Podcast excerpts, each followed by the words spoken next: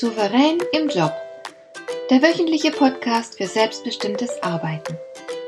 Ich heiße Marion Lemper-Püchlau und in meiner Sendung geht es um mehr Souveränität am Arbeitsplatz. Du erfährst, wie du immer ein wenig über den Dingen stehst. So kannst du deine Ziele erreichen, du bewahrst dir deine Selbstachtung und du ziehst mehr Befriedigung aus deiner Arbeit, obwohl all dem häufig so viel entgegensteht. Finde heraus, wie dir die Arbeit jeden Tag Freude macht.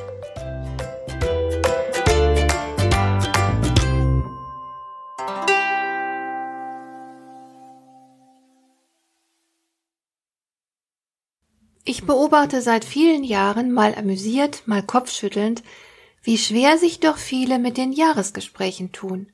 Sowohl Mitarbeiter als auch Führungskräfte sehen diesen Gesprächen häufig mit Unbehagen entgegen. Und ich kenne tatsächlich sogar Führungskräfte, die es geschafft haben, sich jahrelang davor zu drücken. Sie geben vor, dafür keine Zeit zu haben, aber in Wahrheit laufen sie davor weg. Und ich frage mich, was ist denn so fürchterlich an einem Jahresgespräch? Und ganz sicher ist Vermeidungsverhalten alles andere als souverän. Sich zu drücken, das ist immer ein bisschen erbärmlich.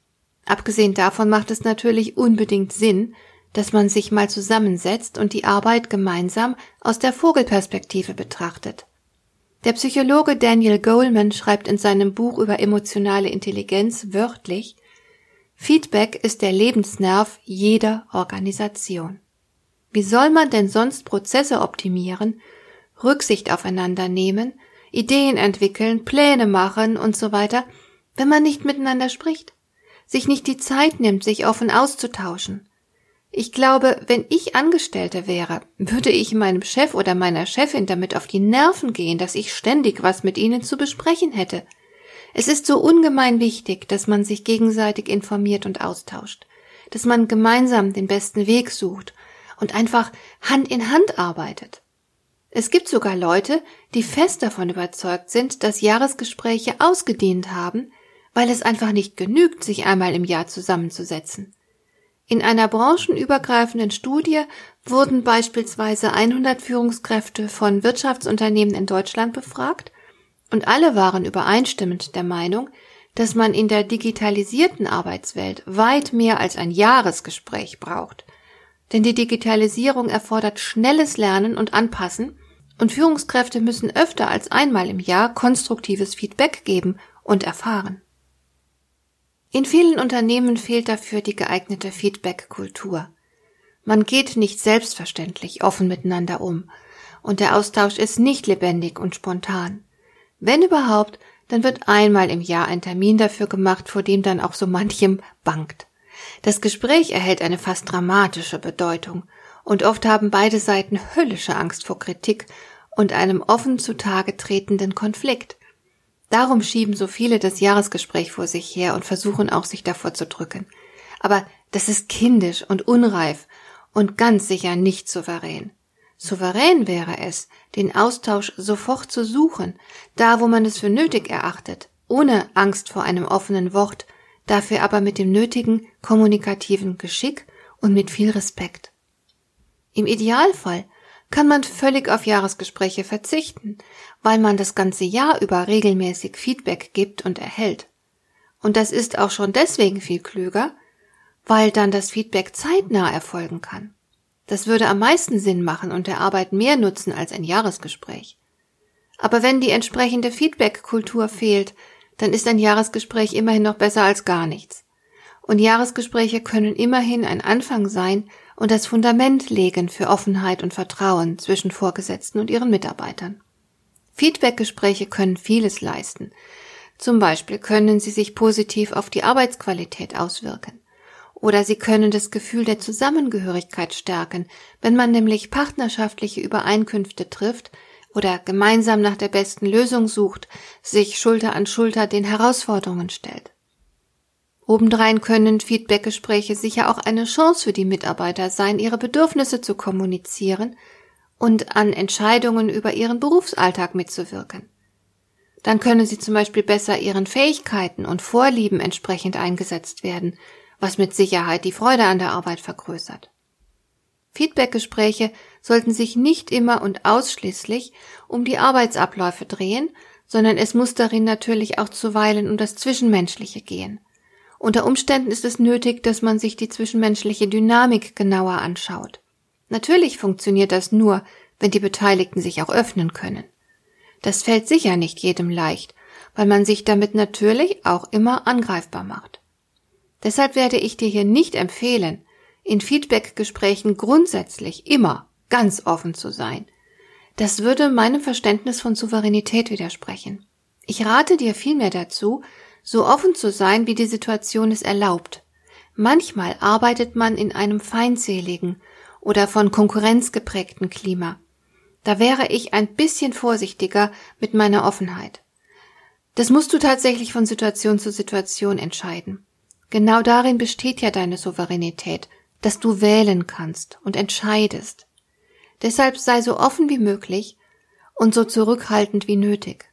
Das Bauchgefühl, sprich deine Intuition, kann dir sehr nützlich sein, wenn du über das Ausmaß deiner Offenheit entscheiden musst. Natürlich wäre ein wertschätzender und offener Umgang miteinander wünschenswert, und vielleicht kannst du ja in deiner Organisation darauf hinarbeiten. Oft braucht es nur einen einzigen mutigen, einen Eisbrecher sozusagen, der vorangeht und mit seiner Offenheit und Ehrlichkeit ein Vorbild für die anderen ist. Ich habe schon erlebt, dass sich in solch einem Fall Erleichterung unter allen Beteiligten breit gemacht hat und dann auch andere nachgezogen haben und ebenfalls ein paar ehrliche Worte gesagt haben. Aber das musst du von Fall zu Fall entscheiden, wie mutig du in Sachen Ehrlichkeit vorangehen willst. Sicher ist aber, dass Offenheit gepaart mit dem nötigen Respekt zu einem entspannten Umgang miteinander führt. Wenn man ständig etwas zurückhalten muss, ist das nicht nur anstrengend, sondern es kann sogar das Klima vergiften. Es gibt Feedback, das man dem Gegenüber in einem einzigen kurzen Satz geben kann. Das ist dann auch mal zwischen Tür und Angel möglich und erfordert keine lange Vorbereitung, aber es gibt natürlich auch Themen, die man in Ruhe miteinander besprechen sollte. Du musst entscheiden, welcher Rahmen dir angemessen erscheint. Wenn du ein längeres Gespräch führen willst, dann wird es nötig sein, dass du dein Gegenüber rechtzeitig darüber informierst und einen Termin mit ihm vereinbarst. Und wenn es dann soweit ist, achte darauf, dass ihr nicht gestört werdet. Die Kommunikation sollte natürlich unbedingt auf Augenhöhe stattfinden, unabhängig davon, wo die Gesprächspartner in der Hierarchie jeweils stehen. Alle Gesprächspartner sollten partnerschaftlich miteinander umgehen. Das heißt, sämtliche Beteiligte sollten gleichermaßen Einfluss auf die Inhalte und den Verlauf des Gesprächs nehmen können. Und natürlich muss man sich gegebenenfalls ausdrücklich über die Frage der Vertraulichkeit verständigen. Bei Jahresgesprächen beispielsweise muss strenge Vertraulichkeit bestehen. Es ist klar, dass Offenheit völlig unmöglich wird, wenn man damit rechnen muss, dass alles nach draußen getragen wird, was man sagt. Jedes Gespräch sollte damit enden, dass man das Ergebnis noch einmal explizit zusammenfasst. In den meisten Fällen genügt es, das mündlich zu tun, aber manchmal kann es natürlich auch nützlich sein, die Ergebnisse schriftlich festzuhalten. Das ist auf jeden Fall verbindlicher. Auch hier solltest du selbst entscheiden, was dir angemessen erscheint. Ich glaube, das Unbehagen im Zusammenhang mit Feedbackgesprächen rührt auch daher, dass sich viele dabei sehr ungeschickt anstellen. Sie kommunizieren in einer Weise, die eher Probleme schafft als löst. Ich sprach ja jetzt schon mehrfach davon, wie wichtig es ist, respektvoll mit dem Gegenüber umzugehen. Und wahrscheinlich bemüht sich auch manch einer darum, weiß aber nicht, wie das geht. Ich erlebe zum Beispiel immer wieder, dass Aussagen gemacht werden, die neutral klingen sollen, aber tatsächlich stark nach einem Vorwurf riechen. Und dann wehrt sich der andere fast automatisch dagegen. So kommt man dann ganz schnell vom eigentlichen Thema ab. Deshalb hier mein Rat, vermeide Formulierungen, die bereits eine Bewertung und einen Vorwurf enthalten. Sage also nicht Dinge wie Sie haben es versäumt, das und das rechtzeitig zu tun oder Sie haben viel Zeit darauf verschwendet, das und das zu machen oder Sie konnten sich mal wieder nicht entscheiden, wie Sie am besten vorgehen sollten und so weiter. All diese Formulierungen entwerten den Adressaten und dagegen wird er sich zur Wehr setzen. Dann entsteht ein ziemlich fruchtloses Gespräch, bei dem es nur noch darum geht, wer recht hat. Sieh zu, dass dir das nicht passiert. Am besten sprichst du das Verhalten des Gegenübers beschreibend an. Du tust so, als wärest du eine Kamera und bringst nur Sachen zur Sprache, die die Kamera aufnehmen könnte. Wenn du dir diese Regel immer vor Augen hältst, wirst du nicht viel falsch machen. Und noch etwas, sprich nicht so viel über den anderen, sondern sprich über dich selbst. Damit meine ich, dass du das Verhalten des anderen nur nüchtern beschreiben solltest. Fertig. Und alles andere sprichst du aus der Ich-Perspektive an. Du sagst also nicht, sie haben sich da sehr merkwürdig verhalten. Merkwürdig ist ja auch keine nüchterne Beschreibung und die Kamera könnte es nicht aufnehmen. Sag stattdessen so etwas wie, ich war sehr verwundert über ihr Verhalten. Ich hatte nämlich erwartet, dass sie in dieser Situation das und das tun würden. Und ich kann nicht nachvollziehen, warum sie so entschieden haben. Da du der einzig lebende Experte für deine Person bist, gibt es nicht viel dagegen zu sagen, wenn du über dich sprichst. Dein Gegenüber erhält nun eine Rückmeldung über sein Verhalten, ohne unmittelbar von dir angegriffen zu werden. Der andere erfährt nur, wie das, was er gemacht hat, bei dir angekommen ist. Du wertest nicht, du urteilst nicht. Und damit braucht sich der andere dann auch nicht zu verteidigen. Er kann dir jetzt vielmehr in aller Ruhe erklären, was er sich dabei gedacht hat das ist ein Feedback, vor dem man sich nicht fürchten muss. Ein Feedback, das Früchte tragen kann, weil es zu einem Austausch führt, von dem alle Beteiligten profitieren können. Und genau solche Feedbackgespräche solltest du führen, denn die sind eine Chance. Dir gefällt dieser Podcast? Dann bewerte ihn doch mit einer Sternebewertung und Rezension in iTunes. Das hilft einerseits, diese Sendung noch weiter zu verbessern und andererseits, sie für andere Interessierte noch sichtbarer zu machen. Besuche auch meine Webseite lemper-büchlau.com. Dort findest du ein paar nützliche und kostenlose Downloads, die dir weitere Anregungen für deine Arbeit liefern.